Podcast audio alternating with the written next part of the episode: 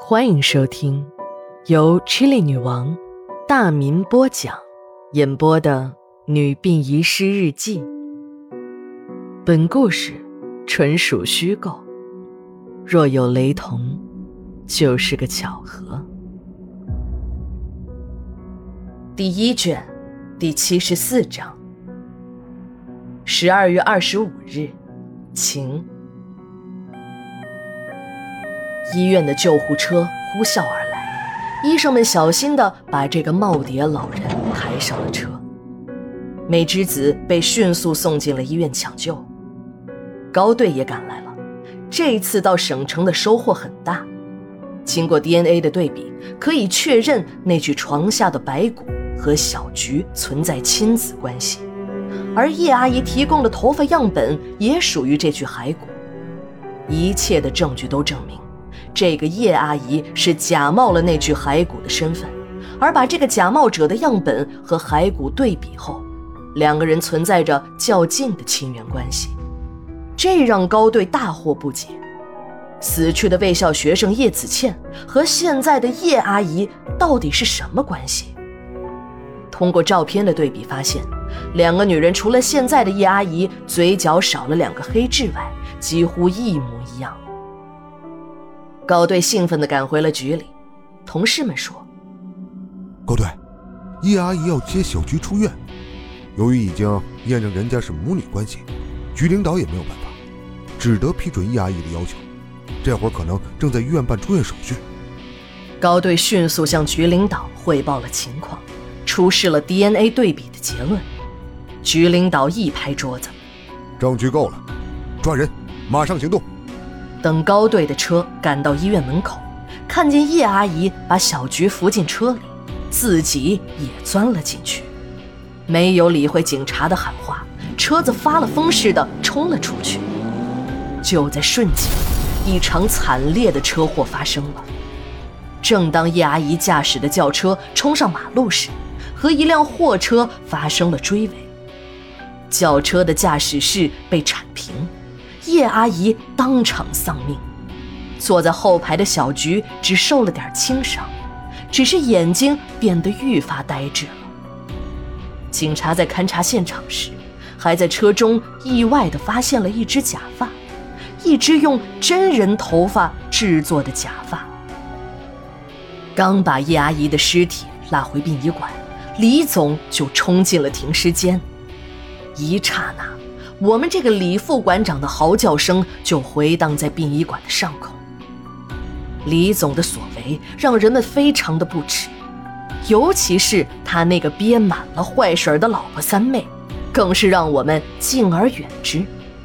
要是谁惹上了他，不站在你家门前骂你个三天三夜才怪呢。刚躲进值班室，秦姨对我说。哎执法队又要挖坑了，你和我一起去吧。秦姨看我有点不愿意，就又说：“哎呀，你不用怕，不让你动手。火化间呢有强子值班，老王和我们一起去。”一听老王去，我心里就有了底。所谓的挖坑，是我们对殡仪执法队挖坟取尸的一种委婉说法。自从上次。王副大队长在挖坟时被僵尸咬了之后，我们再去收这种尸体，那就要带上老王。老王是我们管理的老人参，胆大心细，什么样的尸体他都会在收前呢一顿念念有词，才慢条斯理的开始干活。这种淡定让我们这些个小喽啰们敬佩不已。老王挂在嘴边的话就是。你要从心里往外的尊重逝者，就算是再大的恶人，再大的仇恨，人没了也就了了。何况咱们殡仪工只是送他们最后一程，必须把心态放正，这样我们就什么也不怕了。话虽然是这么说，我们也知道这个理儿，但真正去收这样的尸体，还是有点心理畏惧。车子开了很久才到现场，现场是一个偏远农村的一户农民的自留地。别看地处偏远，但是人们的生活水平并不低，家家都是三层小楼，几十万的轿车就停在这样的一个小山村人家的院落里。如果不是亲眼看到，就是想破了脑壳，我也不会想到，我们市里还有这样一个人间仙境——世外桃源。同样是冬天，在这样的小山村显得更冷。漫山遍野的荒地里，一片片松柏依然翠绿。松柏树下，一个个土包，一排排林立的石碑，告诉我们，这里应该是逝者长眠的地方。在这块自留地边，已经有不少执法人员到场，数十村民在围观，人们都在窃窃私语。正当我们想下车看一下情况时，民政局殡仪执法大队的小张捂着肚子钻进了我们的车里。从他的表情看，我就知道他又要当逃兵。每次开挖之前，这小张啊，不是脖子疼就是脑袋疼，找着各种各样的理由躲开。其实这也可以理解，无论是什么原因，在中国。挖坟掘墓，那都是公认的缺德作损呢。果不其然，关上车门，这小张的肚子立即就不疼了，神秘的给我们讲述着这个诡异的村庄发家史。这个村子叫臭水沟，一听这个名字就知道不是什么好地方。老天爷呢也不眷顾这个地方，十年久旱，颗粒无收也是常事儿。二十年前，这里还是一个吃粮靠返销、花钱靠贷款的穷地方，姑娘都争着抢着往出嫁，村里的小伙子们呢都成了光棍儿。但这个现状随着火葬的兴起、阴宅市场的兴旺而被打破了。这个怪胎式的利益链为这个小村造就了两个能人：栓柱和二狗。两个人不断的把这种死人的生意给村里拉回来，最早是埋葬骨灰盒，最后呢还把不愿意火化的遗体也拉到这里下葬。一时间，小村是生意兴隆。这两个手眼通天的无赖，栓柱当起了支书，二狗当了村长。经过几年的运作，墓地的规模大了起来。树大招风，这就引来了有关部门的检查。未经任何审批的山村墓地就被停业整顿了。但是这难不住栓柱和二狗，他们用自己无赖的眼光看待世界，反倒是得到了正确的结论。二狗说：“嘿，有关部门查封是假，想分一杯羹才是真。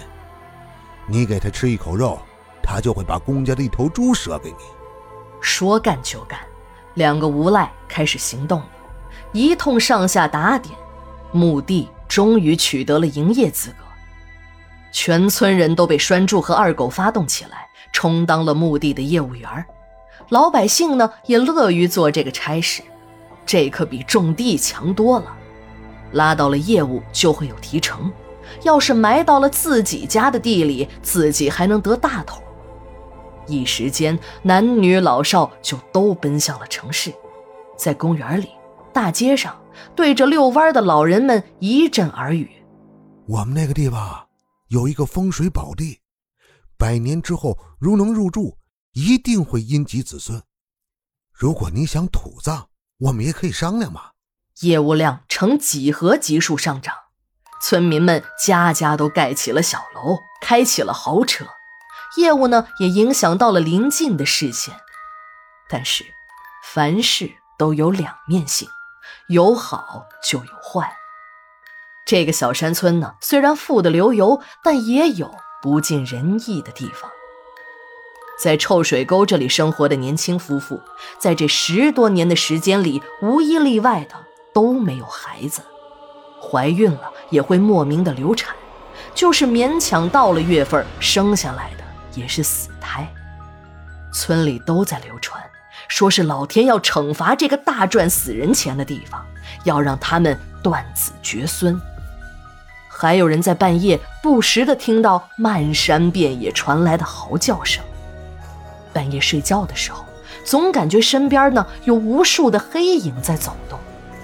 勉强入睡后，第二天早上醒来，却发现自己睡在院子的地面上。闹鬼已经成了全村人的共识，大家呀就开始寻找原因了。经过一个风水先生的指点，大家把目光落在了村长二狗的身上。风水先生说：“那是由于二狗的爹在十年前去世的时候埋错了地方，占了龙位，得罪了上天。上个月，二狗的娘死时，又打开了二狗爹的坟，进行了合葬，再次冲了龙位。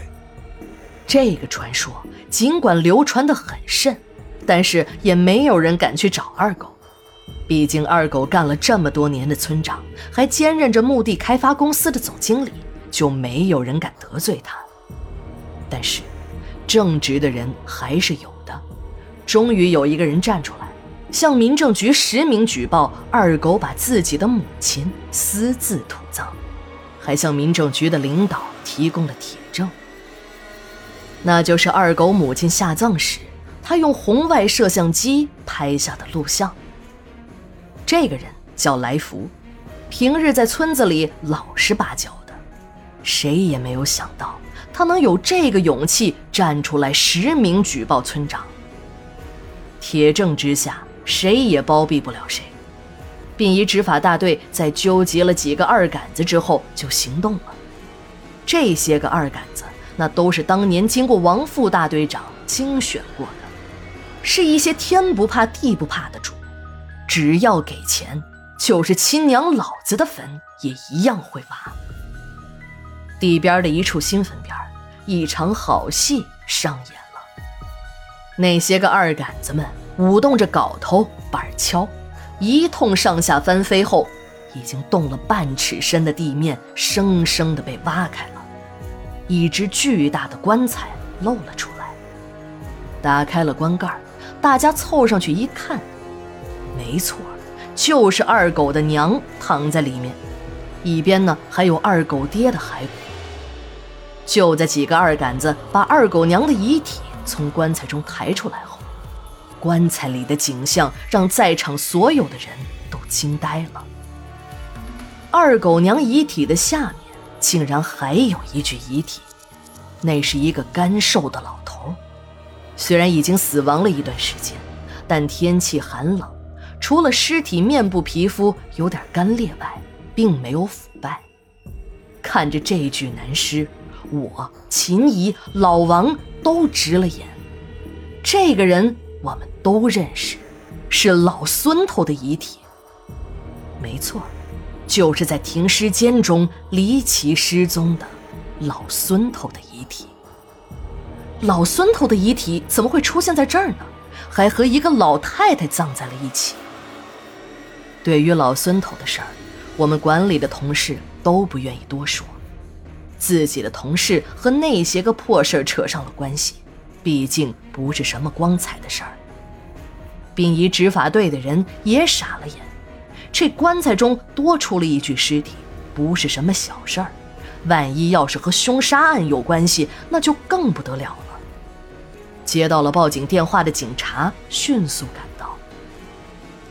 殡仪馆内离奇失踪的遗体惊现公墓，是配阴婚呢，还是另有阴谋？殡仪馆内一个特殊的家庭聚会揭开了一个世纪的谜团。十二月二十六日，日记连载，明天继续。